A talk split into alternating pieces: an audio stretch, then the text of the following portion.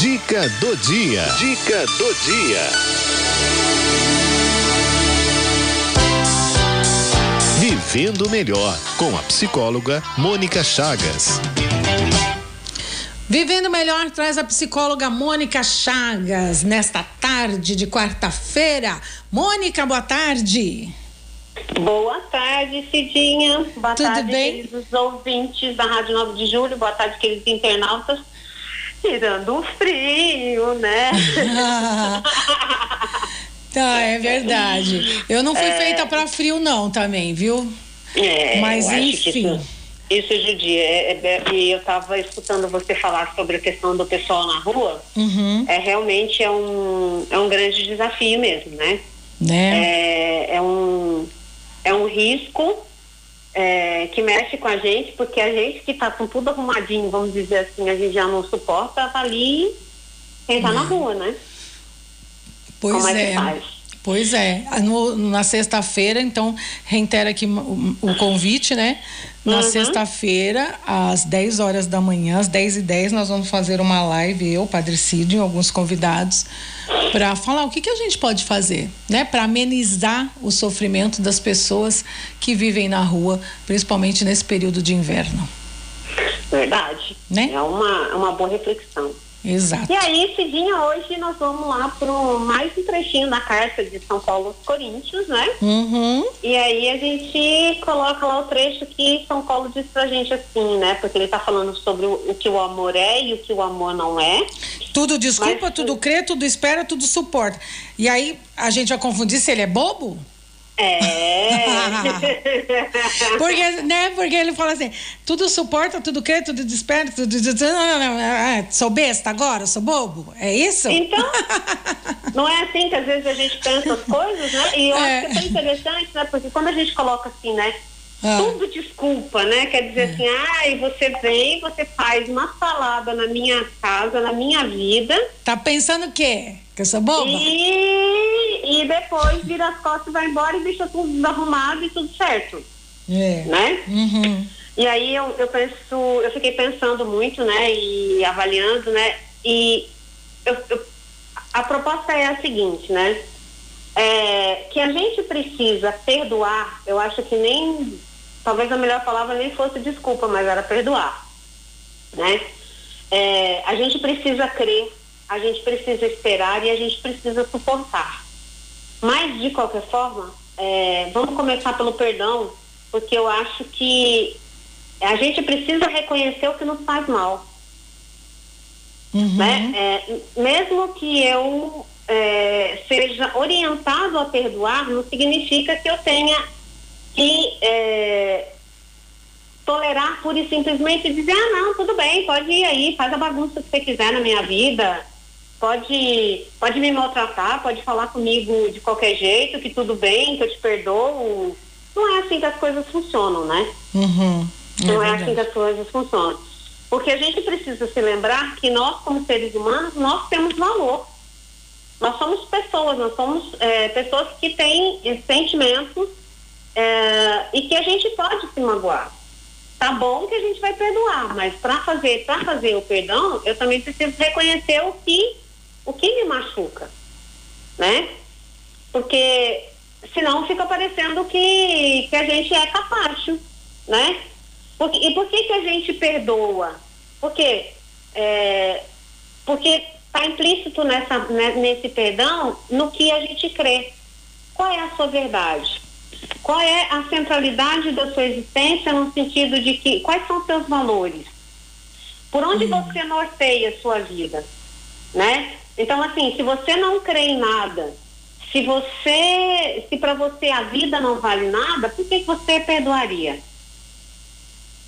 É, se você não, não entende que a vida é, tem o seu tempo de espera, porque a espera está associada à construção, como diz o Mário Cortella, né? Uhum. Que é no sentido de, de, é, de ir fazendo e ir é, plasmando esse sonho que se constrói, né? Uma mãe que espera seu filho, que está ali gestando o seu filho, ah, o universo está ali plasmando aquela criança para que aquela, aquela criança venha a ser.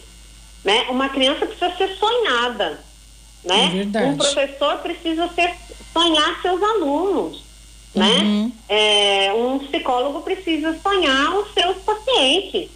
Por quê? Porque senão você não acredita em nada. Você acha que já está tudo perdido, né? E é nesse sentido que a gente suporta. Porque a centralidade de tudo isso está no que a gente crê. Porque se a gente começa a achar que a vida humana não vale nada, por exemplo, para que, que você se preocupa com quem está na rua? Se a vida humana não, não é importante, né? É, se, não, se viver bem não é importante, então tudo bem, a gente se mata dentro de casa. Qual o problema? Tem problema nenhum. Né? Então, essas, essas coisas é, é, não é porque a gente vai tendo a ideia de que quando eu perdoo alguém, eu estou sendo bobo.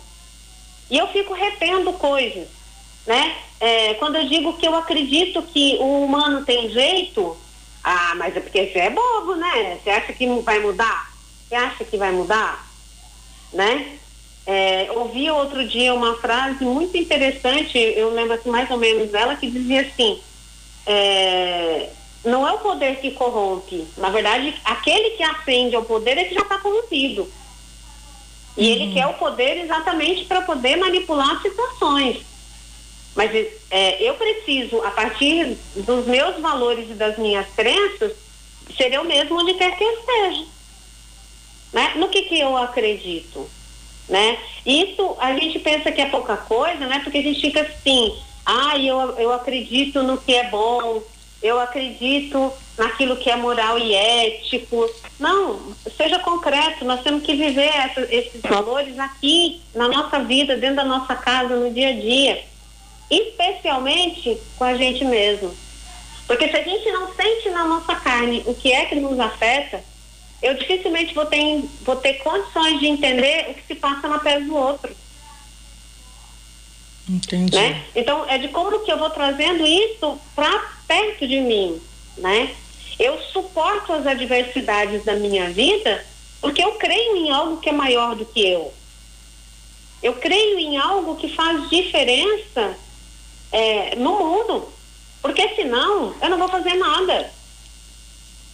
E toda vez que eu é, só valorizo aquilo que é para mim, né? Quando eu não tenho a busca de algo que é bom para a coletividade, eu sou uma pessoa muito limitada. Por quê? Porque eu sou a centralidade do universo, eu não construo nada para a humanidade. Eu, não, eu vou ser aquela criatura que passou pelo mundo e não, não é, fez diferença no mundo. É. Ou se fez, fez para pior. Né? Uhum. Então, a, como que eu vou desculpar o que me afeta se eu não reconheço que estou sendo afetado? Que, de alguma maneira, aquilo me desrespeitou. Então, eu preciso me reconhecer uhum. como um ser digno de respeito. Ô, eu, preciso, eu preciso me respeitar. Oi. Tem uma pergunta para você. Claro. Da Maria do Carmo do Campo Limpo. Ela está uhum. perguntando assim: como confiar em quem só aprontou? E a, a, ela fala: agora eu dei um basta, mas ficou com o pé atrás em tudo. Não fala. Ah, tá. Um companheiro dela, de 26 anos. É, é, essa é a situação mais clássica, né? Porque assim, eu eu preciso reconhecer qual é o meu limite. Porque é que essa visão de amor muito romanceado que a gente tem, do tipo, ai não, perdoa e não sei o que, não sei o que, não é bem assim que funciona. Né? Porque é, se existe uma relação que é de duas pessoas, existe um pressuposto de que nós somos duas pessoas diferentes. Se eu, se eu me anulo nas minhas crenças e nas minhas verdades para preencher o requisito do outro, não tem mais duas pessoas, tem uma. Porque uma foi anulada. Então você já não tem mais uma relação. Então, quando eu digo, olha, é preciso perdoar, né? É, esse tudo desculpa, né? Não significa que assim, olha, eu vou deixar você fazer o que você quiser, você vai sapatear aqui dentro da minha vida e da minha casa e tudo bem porque eu acredito em você. Eu acredito em você, mas do tipo pedagogicamente falando, você vai ter que passar por algumas coisas porque não dá para continuar fazendo as coisas como sempre foram feitas. Porque, em última instância, eu sou um ser humano e preciso ser respeitado como tal e estou me esforçando para te tratar como ser humano e te respeitar como tal. Para começar a conversar. Uhum. Né? Então, esse, é, essa, essa dor né, de ter sido enganada, de ter sido machucada, ela vai, ser, vai precisando ser curada dentro da gente, né? Porque assim, é, e, e, esse é o trabalho do perdão, não porque eu vou aceitar aquela pessoa de volta de qualquer jeito, mas porque eu vou ser capaz de levantar minha cabeça e dizer, nos relacionaremos a partir da dimensão do respeito. A hora que o respeito acaba, não tem mais relação. Uhum. Entende? É, é uma nuance muito delicada essa, né? A gente vai precisar sempre voltar na proposta que Jesus Cristo tinha, que era de dizer que é, qual era o maior mandamento? Que era amar Deus sobre todas as coisas e ao próximo como você se ama. Então, uhum. a, se a medida é para que eu ame meu irmão na medida do que eu me amo, então eu preciso começar a prestar atenção nisso, né? Porque senão eu vou me submeter a, a relacionamentos que são profundamente abusivos e desrespeitosos. Uhum. E isso não está certo. Uhum. Né? A gente não é bobo né? Então, no mundo que visa levar vantagem em tudo, é, em, a esperteza está associada a eu conseguir é, um dinheiro extra a qualquer custo, e aí tem muito a ver com essa dimensão do dinheiro, do poder, etc. Uhum. Aquele que ama de verdade, ele é bobo, entre aspas. Ele fica parecendo bobo, uhum. mas na verdade ele é uma pessoa que é fiel aos seus valores. Uhum né? É o que motiva, é o que dá colorido para a vida, é o que dá sustentação para a vida, né? É, é, eu fico pensando que muitas vezes a gente, ainda bem que a gente tem mais gente que ama mesmo de verdade do que no, na outra ponta. Uhum. Porque se fosse só da outra ponta, acho que a gente já tinha sucumbido há muito tempo. Ô, ô Mônica, quem ama, né, que é o bem do outro, não é isso? Exatamente. Quem Exatamente. ama que é o bem do outro né? Ah, não, precisa, é... não, não tem nem essa coisa, assim, é, não deveria nem ter a questão da desculpa, porque não, não, não vai, é, não, um não vai fazer o mal para o outro. Exatamente. Não é verdade? Exatamente. Se você né? quer saber se um relacionamento, eu, eu, eu, sempre falo isso, né? Quer dizer assim, essa é uma proposta do Evangelho de Jesus Cristo, quando Jesus diz assim, se você olha, se ele olha para a figueira e a figueira não está dando fruto, o que, que ele fala? Corta Pra quê? Não está servindo para nada. Uhum. Se ela nasceu para dar fruto e ela não dá fruto, então tá errado. É, é, é verdade. Por outro lado, se você. Se, você não vai ver uma figueira dando maracujá, por exemplo. Você não uhum. vai ver uma uhum. figueira dando maçã. Porque cada árvore você conhece pelo fruto que ela dá. É. Então, do que que Jesus está falando, né? Do ponto de vista amoroso, por exemplo, é, a gente não pode ficar fechado sobre a gente mesmo, porque o amor não é para isso, o amor, o amor vem para expansão, né? uhum. né? Para ampliar. Yeah. É, e a gente vai conhecer a qualidade da relação amorosa pelo fruto que ela dá. Relação amorosa que não gera vida, que gera morte, está errada. Se você tem que morrer, se você tem que sucumbir, é, se você tem que abrir mão de você e você não consegue transformar isso, então, essa relação não é amorosa, né? É, e eu não estou colocando aqui, eu acho que isso é uma coisa, né, assim, aquelas pessoas que cuidam de pessoas adoentadas, por exemplo. Porque uhum. ainda assim, é uma relação amorosa, porque disso também sai vida, né? Há pessoas que passam pela experiência de cuidar de pessoas adoentadas e acamadas e que se transformam nessa relação, né?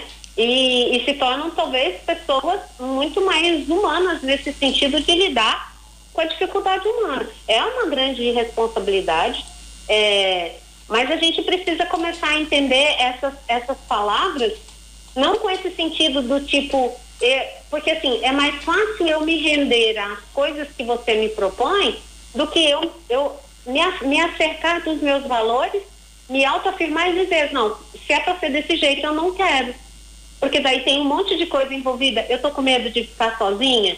É, eu tô me, com medo de que as pessoas vão falar de mim porque eu não sustentei essa relação. Sei lá que coisas passam na cabeça das pessoas. Mas o fato é que a gente precisa de relacionamentos mais maduros e, e o relacionamento maduro, ele sobrevive à tempestade. Porque o casal ou as pessoas, não vou colocar só na relação de casal, tá? Mas é, as pessoas que ali estão naquele relacionamento se fortalecem quando passam pela diversidade porque a diversidade me faz saber quem eu sou, me desenvolve potencialidades se eu fizer a lição de casa direitinho. Uhum. Ô, Mônica, ó, deixa eu ler aqui mais um pouquinho do depoimento da Maria do Carmo, lá do Campo tá. Limpo.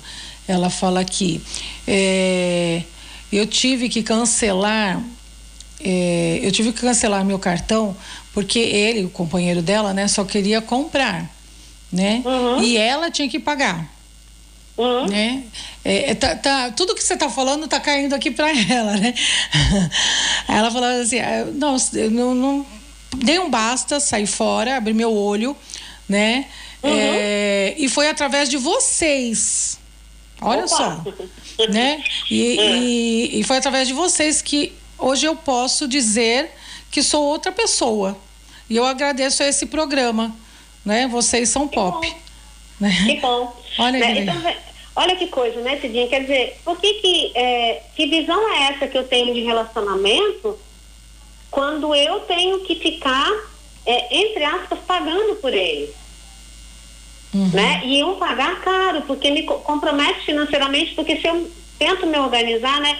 A gente precisa pensar que, e lembrar que no universo simbólico, o afeto é dinheiro, porque é moeda de troca tá? Moeda de é, troca. A, né? É, moeda de troca em que sentido, Cidinha? É, é o afeto que a gente recebe ou não recebe e fortalece, às vezes, coisas na gente ou enfraquece essas coisas na gente. Então, pessoas que não têm bons relacionamentos afetivos, vamos dizer assim, são pessoas muito inseguras na vida de uma certa maneira, porque elas não sabem como que elas vão chegar perto da outra pessoa e o que é que vai é, o que é que vai acontecer nessa troca de, em termos relacionais. Então, se eu não fui uma pessoa valorizada, por exemplo, pelo meu pai ou pela minha mãe, a minha tendência muitas vezes é que eu tanto o buraco dessa, é, dessa carência afetiva, é, atraindo as pessoas para mim. Uma dessas formas vai ser é, eu comprar coisas, eu dar presentes. A outra coisa é eu achar que eu tenho que fazer tudo pelo outro né? uhum. né? Porque aí vem, precisaria olhar cada caso mais de perto.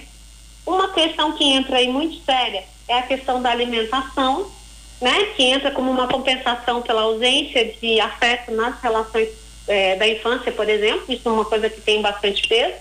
E por aí a gente vai encontrar uma série de outras coisas que vão compensar. Então o dinheiro, ele entra num lugar é, de muitas vezes, tá? Eu não estou falando que é só isso, hum. mas muitas vezes aplacar a angústia que a gente sente de se ver sozinho uhum. e aí a gente começa a comprar, porque daí a gente diz assim, olha, eu tenho controle, eu tenho poder, né?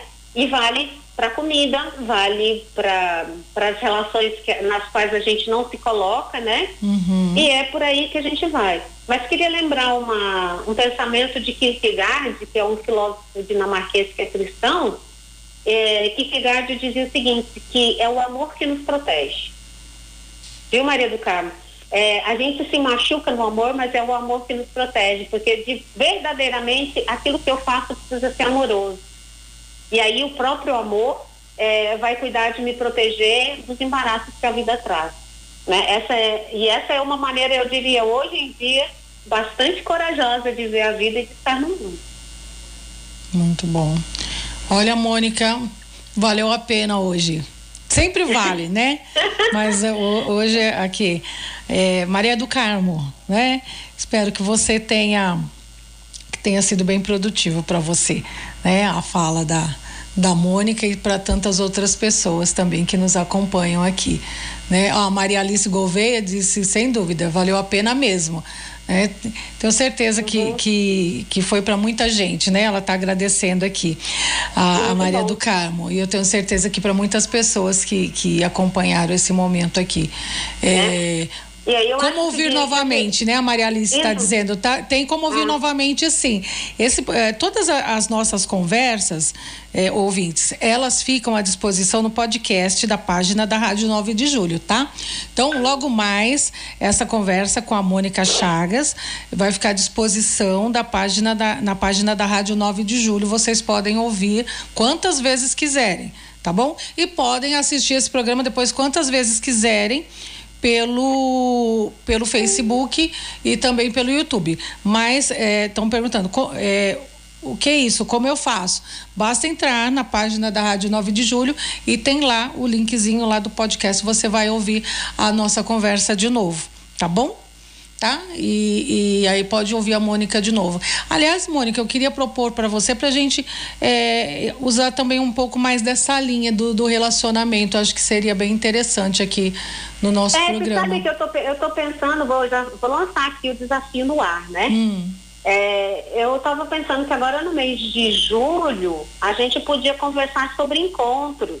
Uhum. Aham. Né? Tem, um, tem um monge beneditino, Anselmo Brum, que ele fala sobre os encontros na nossa vida. Uhum. Como que a gente. O que que esses encontros na nossa vida despertam?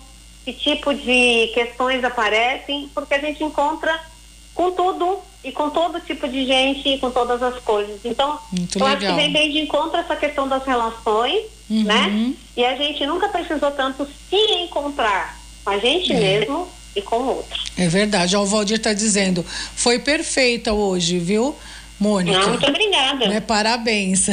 É mesmo, foi muito legal mesmo, Mônica. Todas as Ok. vezes são muito boas, mas hoje foi, foi muito, muito bom mesmo. Parabéns. Ah, mas São Paulo me ajuda. São Paulo me ajuda. muito bom. Obrigada, Tá Mônica. bom, um grande beijo para vocês, boa semana. Beijo, querida. Fica com Deus. Mônica, é, contatos. Ah, os WhatsApp, o 11 9 3385 2615 Hum. ou 9 5391 1151. Repita, por favor. 9 3385 2615 ou 9 5391 1151. Tá certo, Mônica. Um abraço bom? pra você, viu, minha Grande querida? beijo. Fica com Deus.